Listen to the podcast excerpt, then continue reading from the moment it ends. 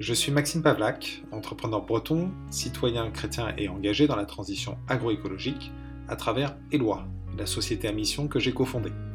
J'ai pris l'initiative de solliciter des associations chrétiennes pour créer ce podcast et répondre à l'appel pressant du pape François qui, dans son encyclique Laudato Si, invite le monde entier à sauvegarder notre maison commune dans la recherche d'un développement durable.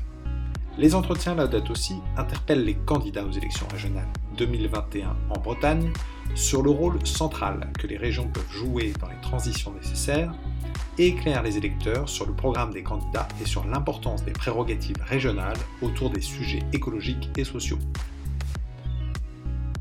Cet épisode introductif permet de comprendre les enjeux de ces élections régionales en Bretagne, dans un contexte d'urgence climatique et sociale. Alors pourquoi est-il important de voter de façon éclairée aux élections régionales?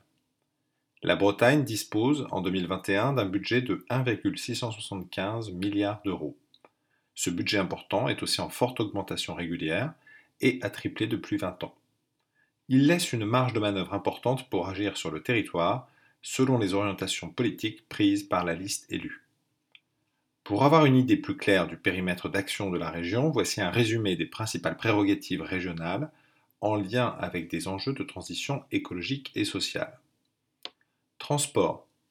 Terrestre, maritime, quelle vision pour les transports accessibles pour tous et moins polluants Développement économique, comment concilier transition et développement économique? Quelle politique de soutien de la région aux projets ayant des externalités positives sur le territoire?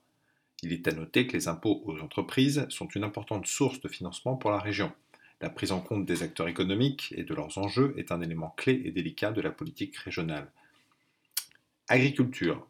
Agriculture pour la Bretagne demain Comment orienter l'usage des fonds européens gérés par la région pour une alimentation de qualité accessible au plus grand nombre et aux externalités positives Lutte contre la pauvreté.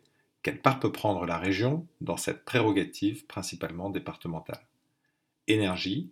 Quelle politique énergétique pour la Bretagne Pour quels objectifs et quels impacts Environnement.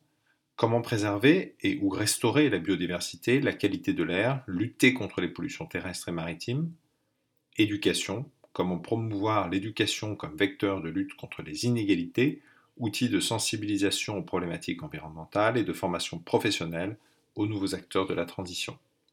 Recherche. Comment soutenir des programmes en lien avec ces transitions Et aménagement du territoire. Comment l'aménagement du territoire peut-il soutenir ces transitions Maintenant que vous avez les principaux enjeux en tête, nous vous laissons découvrir les entretiens avec les candidats et vous souhaitons un bon vote pour ces élections.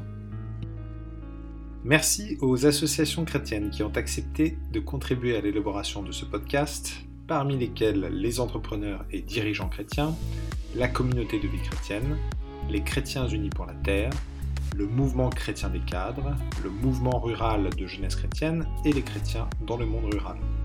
Merci à Arnaud Decroix d'avoir accepté d'interviewer bénévolement les candidats dans le cadre de notre projet. Et merci à tous les candidats ayant accepté de nous répondre. Nous espérons, à travers ces entretiens, avoir pu relayer dans le débat public l'urgence soulevée par le pape François, ainsi que son idée originale développée dans Laudato Si que tout est lié. Nous le citerons en conclusion. Il n'y a pas deux crises séparées, l'une environnementale et l'autre sociale, mais une seule et complexe crise socio-environnementale. Les possibilités de solution requièrent une approche intégrale pour combattre la pauvreté, pour rendre la dignité aux exclus et simultanément pour préserver la nature.